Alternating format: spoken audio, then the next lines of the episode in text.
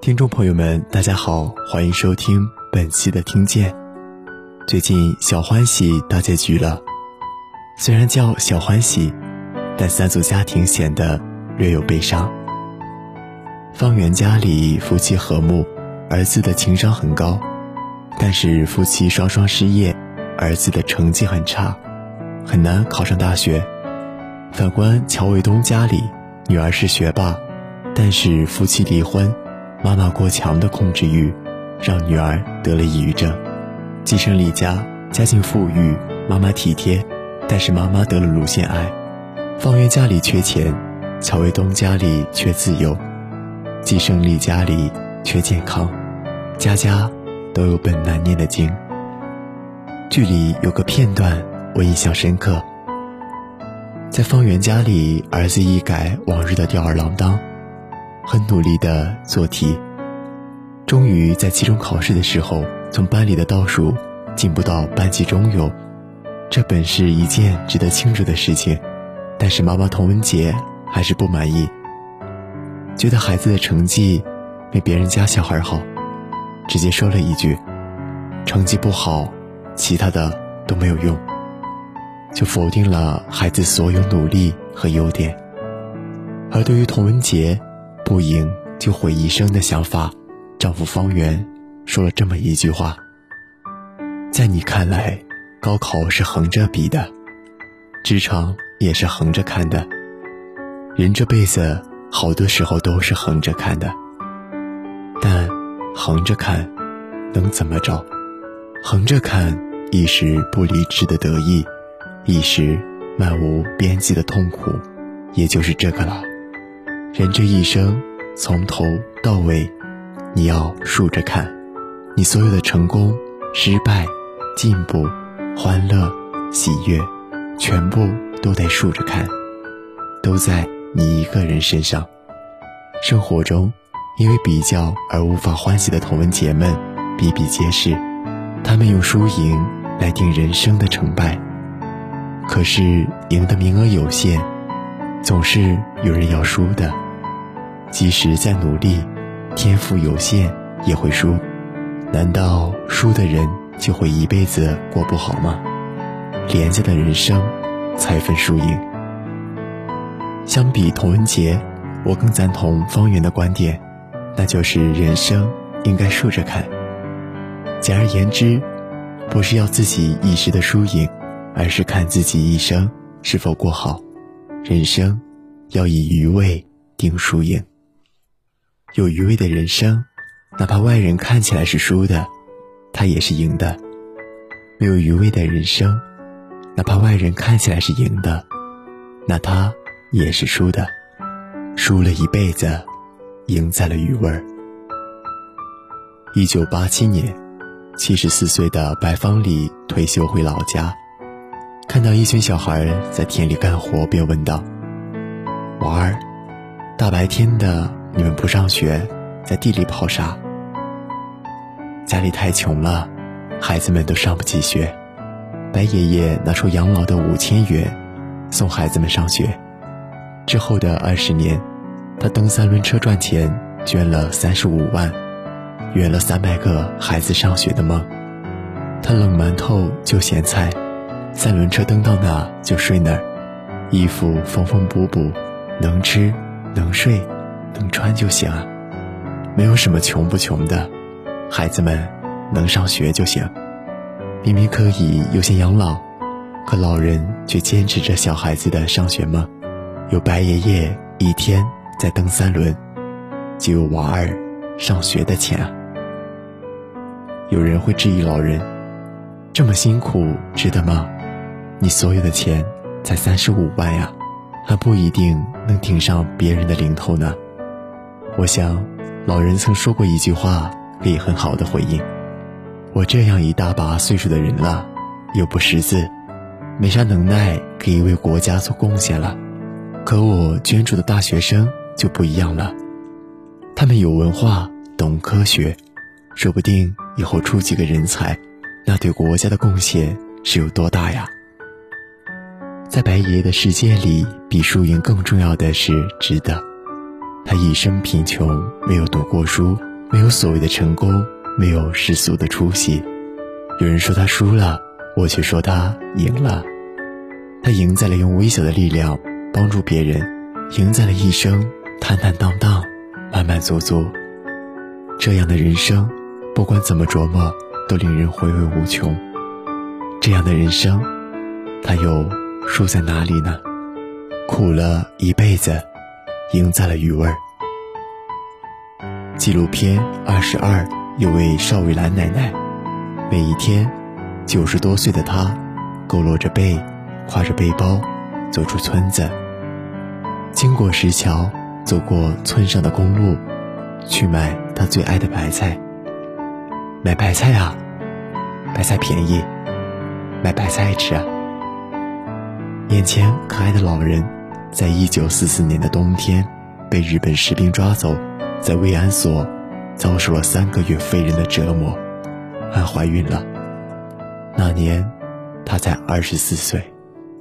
在慰安所顾着逃生，她不敢害怕，而现在她害怕了。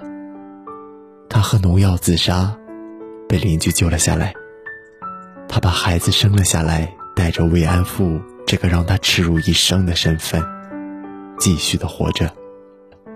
二零一零年，韦少兰母子赴日递交请愿状，控诉日军暴行。而在平日里，韦奶奶像所有老人一样的淘米煮饭、洗衣洗碗。在诉说当年的遭遇时，她说了一句：“眼泪都是往心里流的。”然后，怔怔地望着记录员，沉默无言。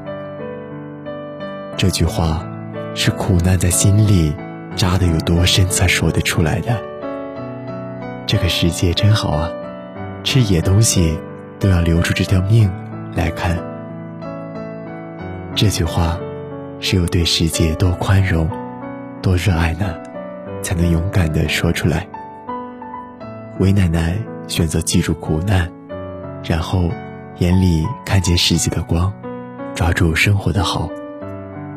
命运给他开了悲观的窗户，余生，他偏要乐观的活。他不感谢苦难，他感谢自己，依旧能乐观的爱世界。他的人生余味，除了泪水，更多的是如何擦干眼泪，笑着爱世界。平淡了一辈子，余味无穷。云南勐海山区。八十岁的凯文老人坐在墙角里做伞，几十年如一日。他做的是傣族的油纸伞，国家非物质遗产，村里只剩他一个人在做了。在折叠伞的时代，油纸伞做工费时费力，几十道工艺，没有多少人在坚持了。但是油纸伞的美与百年手艺传承，让凯文坚持在山区。平淡了一辈子，在戈壁荒滩上，有位放羊人，胡达拜尔达。他该放羊时放羊，不放羊时制作、演奏巴拉曼、瑞尔普、都塔尔等民族乐器。在茫茫的荒滩上，他用音乐抚慰着仅剩的几户人家，更在提醒路过的游客们，在偏远的角落，别忘了，这世界上。还有这乐器存在。向北九十公里无人，向南八十公里无人，向西十一公里无人。唢呐的声音以胡大拜尔迪为中心，抚平了整个戈壁滩。在这个计较输赢的时代，守护热爱这件事，我们寸步难行。难在我们不知道该守护什么。更难在，我们不敢去从一而终，以他们平淡的一生，轻描淡写的说：“守护不分价值高低，不分回报厚薄，只求我乐此不疲，只图我心甘情愿。”他们的人生余味儿，除了平淡，更多的是如何坚守我的热爱，哪怕没人知，没人爱。浪费了半个辈子，赢在了余味儿。上面这些手工艺人都出现在了纪录片《寻找手艺》里。导演张景卖了房子，加上友人的赞助，用半辈子积蓄自费拍摄的。他们开着一辆旧车，行程三万四千三百公里，跨越了二十三个省，拍摄了一百四十四个点，记录了一百九十九名手艺人。有人在默默传承，有人在默默的将传承记录发光。有人觉得，在经济时代拍这片子，浪费钱、浪费时间，开始很少网站愿意播出。但是当片子播出后，有很多观众要买凯文的伞。张景打给老人时才得知，伞也再也买不到了。要是没浪费这钱拍这片子，世间也再也没有人知道这门手艺了。让张景庆幸的是，还有这个时刻。他们刚去贵州小黄村的那天，是村里唯一手工造纸的姐妹最后一次造纸。人活一辈子，到底就是图个真情实感，图个我乐意。钱花了可以再赚，但真情没了。真心没了，真我也没了。装满了一个个用真心换真心的瞬间，充满了一段段暖心的真实情感。满载而归，想想都无比惬意。人都只活这一次，没有经过审视的人生，谁知道下一步会怎么样呢？要是你现在处于悲伤的阶段，那么你要记住，生命就是大悲伤加小欢喜。人生不如意十之八九，只有一点小欢喜，生活过得下去全靠这点小欢喜。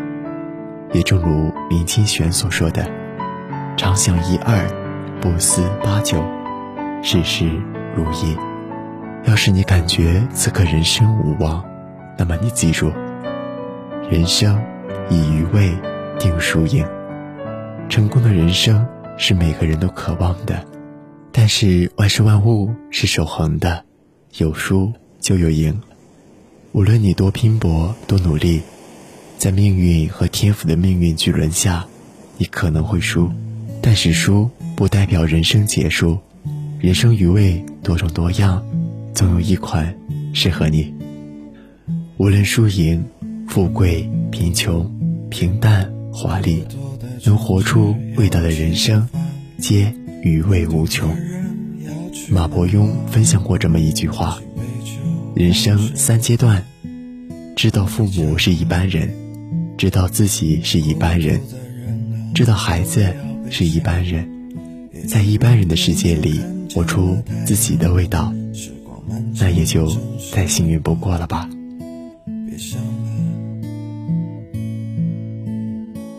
你总是一个人孤单的走，